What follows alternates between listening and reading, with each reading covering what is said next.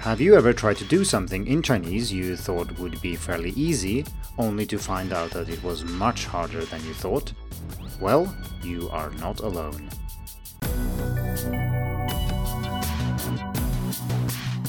Hello and welcome to the Hacking Chinese podcast. In this week's episode, I'm going to talk about things you encounter when learning Chinese that seem to be easy or that people say are easy, but actually are quite difficult.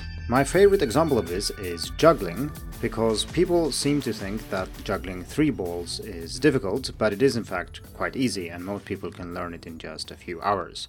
On the other hand, people vastly underestimate how hard it is to juggle more balls, like five and upwards, which is something that might take a thousand times longer than learning how to juggle three balls. And this is, of course, true for Chinese as well. There are some things that are similar to juggling three balls, i.e., they are easier than they seem. And then, of course, there are lots of cases which are more like juggling five balls that are much harder than they seem. And I think this type of topic is important to cover because if we misjudge the difficulty of a task, we might draw the wrong conclusions from our experience.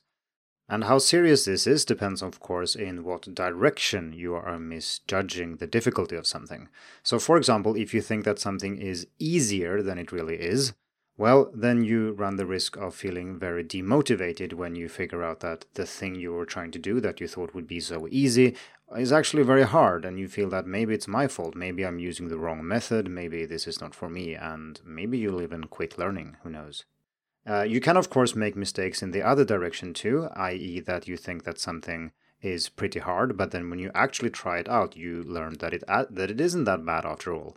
And this can, of course, make you miss out on certain learning opportunities, but you'll sooner or later figure out that this isn't as hard as you thought, and you'll just wonder why you didn't try it earlier. Well, it's a pity, but on the other hand, you didn't suffer that badly.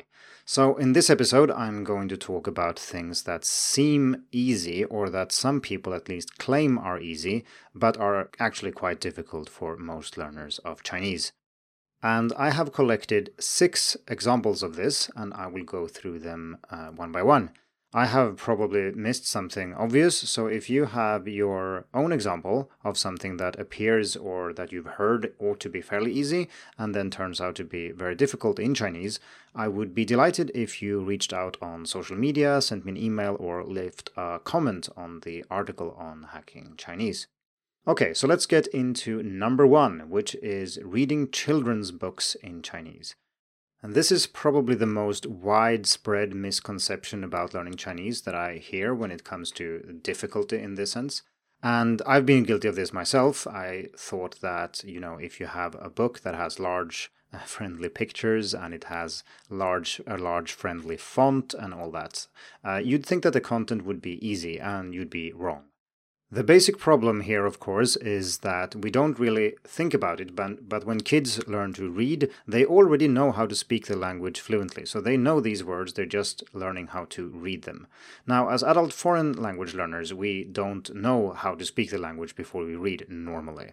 And that means that some things that are very easy for children, such as the names of animals and the noise that animals make and so on, those are very basic in the spoken language and they are interested in them, and that means that they are great for picture books.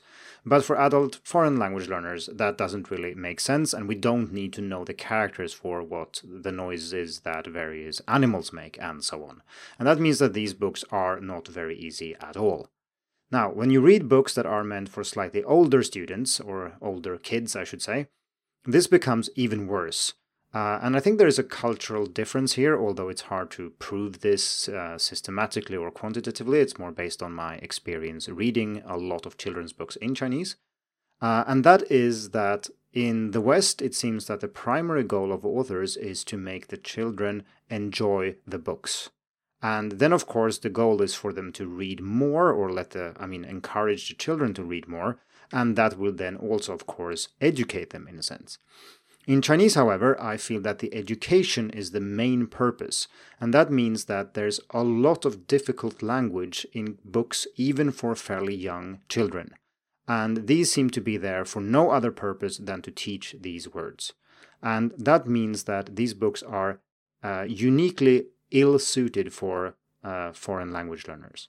So, for example, when I moved to Taiwan, I bought a lot of uh, children's books in the hope that they would be easy to read. And when I leaf through these books now, uh, this is 13 years later, I realize that most of these books contain so many words that are completely useless for beginners and even intermediate and sometimes even advanced learners. You simply don't need them and they are uh, of little use for us in general. And I, it's a little bit tricky to go through a written page here on the podcast, but if you want to see an example of an actual page and my breakdown of that, you can check the article on uh, Hacking Chinese. Anyway, the conclusion is that out of some 60 characters on this page, uh, about half of them are in words that are not very well suited for beginners, and certainly no beginner would understand these words, and it's not even useful to know them. And what I did when I learned this book is that I looked up every single word and I added them to my flashcard deck. And I ended up with something like 800 words from this book, and we're talking about a book with lots of pictures and a fairly big text here. So 800 words is a lot. Uh, most of them are completely useless. Like when you reach an intermediate advanced level, yeah, some of these words are truly useful. You definitely need them, but they are not the types of words that you normally need when you speak Chinese. They are more useful if you're going to read fiction and so on. So they did almost nothing to improve my practical everyday Chinese. So it was mostly a wasted effort, and I should never have read that book. And I could go on about children's books a lot here, and I have a lot to say about it. But since John Pasden over at Sinosplice has already written a thorough article about Chinese picture books as learning material, I'm not going to repeat all that he said, and I basically agree with everything in that article. So you can look it up if you uh, want to know more about why using children's books is not really a good idea. Okay, number two is restaurant menus. So menus are kind of tricky in Chinese. It's partly because there are many different ways of preparing ingredients and they all have their unique characters. Uh, and this is partly true in other languages, of course, as well. But the unique thing in Chinese is that there are lots of characters that are only used for cooking. And then, of course, there are many ingredients uh, that have specific names, and that's usually also specific characters. All plants, vegetables, and so on, they have their own characters, and it can be a lot to learn if you want to really understand a menu. And then, of course, we have some uh, dishes that are called things that are not related to what's actually in the dish, of course. And we have that in other languages too, so it's not really unique to Chinese. But I would say that when I lived in Taiwan, I uh, this was an area, I mean, restaurant menus was an area where I really kept encountering new characters, even though I had learned thousands of characters. And like I said, this is not unique to Chinese. We have, in English, for example, we have lots of words that are mostly used for food. For example, we have words like venison, uh, mutton, or maybe different kinds of fish that you don't normally need to know unless you are in a restaurant.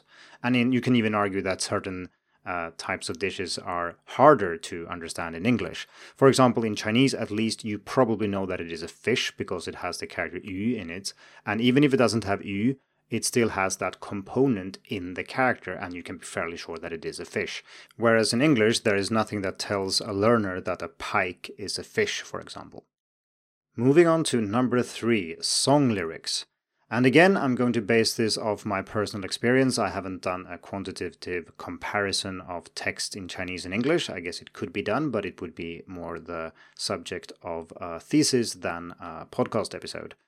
Um, so, in Chinese, I have the feeling that people care a lot more about the lyrics, and that in the West, we care more about the melody. And of course, there are lots of people who are not like this, and there are lots of artists who don't follow this pattern. But in general, it seems to me that Chinese pop music has a lot more, mm, it's a little bit more like poetry set to music, and that we in the West, especially in pop music, of course, use pretty much everyday language. Whereas in Chinese, if you just look at the lyrics, it looks more like poetry and it has a lot more literary language and so on, making it a lot harder to understand for learners. Now, of course, it goes without saying that lyrics themselves can, of course, be tricky in any language because artists and uh, songwriters try to be creative and so on and so forth. But my point here is that Chinese lyrics tend to contain more harder words than English lyrics do. Number four, news articles. And of course, I don't think many people think that reading the news is the easiest thing you can do in a foreign language, but I also think that reading news in Chinese is actually even harder than most people think. And that is not necessarily because of cultural differences or the way news specifically are written, but I think it's more related to the fact that formal written Chinese, which is of course what is used in news, is quite different from spoken casual Chinese. And of course, we have differences between spoken and written English as well when it comes to vocabulary, grammar, and so on. But in Chinese, the difference is much, much bigger. And there's a large set of words that is only used in writing, or at least mostly used in writing, and another set of words that are that is mostly used in spoken Chinese. And if you are mostly exposed to spoken Chinese, you will struggle a lot with written Chinese, even if you know how to read all the words you can say, for example. So imagine that you know about a topic, you can talk about something in English. Then I think it's pretty likely that you will be able to read a newspaper article about that very same topic. Whereas in Chinese, if you can talk to someone about something and then read a news article about the same thing, a different set of words will be used, and it's not necessarily the case that you will understand, and you will struggle a lot more than a, than a learner of English would. There are other factors than language that influence how hard it is to read a newspaper. So many people who study Chinese and open a newspaper for the first time, they will struggle not only because of the language, but because they don't know the cultural and societal context in which this article was written. This gets easier the more news you read, but if you don't know about what people are talking about or what's going on or the system that this particular event took place within, then of course reading will be much harder. Number five, short stories and novels. So, again, I don't think that people think that reading novels is easy in Chinese, but my point here is rather that it's harder than people think. There are many reasons for this, of course. Uh, we talked about some of them already when it comes to news, such as context, and also the difference between formal Chinese or written Chinese and spoken Chinese. But beyond that, we also have other factors that influence fiction in particular, and this is also hard to quantify. I base this mainly off my experience reading in, well, Swedish, English, and uh, Chinese. And in English and Swedish, and I would assume this goes for most other languages, most at least most other European languages, uh, it is perfectly fine to write with fairly simple vocabulary, and some authors are even famous for this, such as Ernest Hemingway or Graham Greene. And stories they have written are fairly accessible for intermediate learners of English. And I remember reading Hemingway in school uh, to learn English. And we were kind of struck by okay, this is a famous author, and we can read his stories and enjoy them. This is rarely the case in Chinese, and there are very few authors who are famous for writing in such a simple and accessible language. An example of this would be The Old Man and the Sea that I've read in translation to Swedish, Chinese, and the original English. And the original, as well as the Swedish translation, they all uh, feature very simple vocabulary. I mean, there are some words about fishing and fish and so on that uh, maybe isn't that basic, but apart from that, it's very simple in the way it's written. But yet, the Chinese version struck me as being much harder and having many, many more uh, typical literary words than the Swedish or the English versions uh, of the same book. And uh, I mentioned just this as one example, but this is something I've seen time and time again when it comes to, for example, translations of uh, English books into Chinese. To me, it feels a little bit like many Chinese authors feel that they have to use difficult words, and that being a good author, in a sense, is to show your mastery of these words. Whereas in English, there are authors who uh, deliberately use simple words and write stories anyway. One way to summarize this would be to say that it requires more reading practice to read this kind of book in Chinese than it does in English. And I mean that even apart from the fact that learning characters, of course, uh, takes longer uh, in general, so that learning to read Chinese takes longer than learning to read English. Beyond that fact, it also takes longer to reach a level where you can understand the words in uh, novels and short stories simply because of the way they are written. Number six, social media. In general, I think social media and chatting uh, are very good ways of learning Chinese. They are good bite sized chunks that you can chew. And if you are talking about, say, writing, it is a very controlled and very, you know, safe space where you can write short things and get immediate feedback from other people.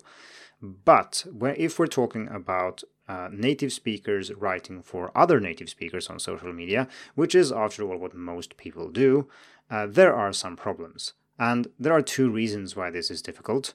And the first is lack of context. So, um, people on social media seldom write a proper introduction where they tell you all you need to know to make sense of their message. They simply write what they are thinking about or what they want to react to. And I'm sure that most of you will be familiar with this, even from social media in your own language, that someone writes something or they react to something and you don't know what they're talking about, and maybe you haven't seen that YouTube video, you haven't read what that celebrity said, and so on. So you have no way of knowing what they are actually intending to say. And this, of course, gets compounded and is much harder in a foreign language, obviously. And we also have the cultural aspects and background knowledge I talked about when it comes to news. Then, of course, online we also have lots of internet slang or words that people use that other native speakers in a different context might also find difficult. So, for example, uh, teenagers might use language that their parents would find difficult to understand, and it goes without saying that this would also be difficult for second language learners. Uh, and I learned something new recently in, in this area. So we have the words uh, tao, zhangcao, and uh, bacao. So on a surface level, these words are very easy to understand. Uh, tao would mean to uh, plant grass and or plant the seeds, uh, and then zhangcao would mean that it grows up, and then bacao would mean to pull it out or maybe pluck the, the grass. And you, yeah, so that's what it means on the surface. But apparently, this is used uh, for people who talk about uh, buying things. So, for example, if you have a nice bag you want to buy and then you see it, that would be the zhongcao. Uh, you plant a seed, you want to buy this thing, and kind of a seed that grows in your mind. So it grows, zhangcao. And then finally, you bacao. That's when you decide that you're going to buy this thing. And there is nothing in this that says that this is what it's about. And as a second language learner, even if you've studied Chinese for a very long time, if you haven't been around people who use this, you will be clueless if someone uses this and they just assume uh, that you know what it means. So, those were six things that I think are perceived as being easier than they truly are. And of course, it's unlikely that you agree with me on every single point, but I hope you get the general idea. And it would be very interesting to hear from you and see what things you thought uh, looked fairly easy, or at least not that hard, manageable in Chinese, but when you try them out, you found that they were actually very, very difficult. Like I said, I've probably missed things in this article, or you might not agree with my personal choice here. So head over to Hacking Chinese and let me know what you think. Thank you for tuning in to the Hacking Chinese podcast. If you like this episode, please share it. More information and inspiration about learning and teaching Chinese can be found at hackingchinese.com. See you in the next episode, and until then, good luck with your studies.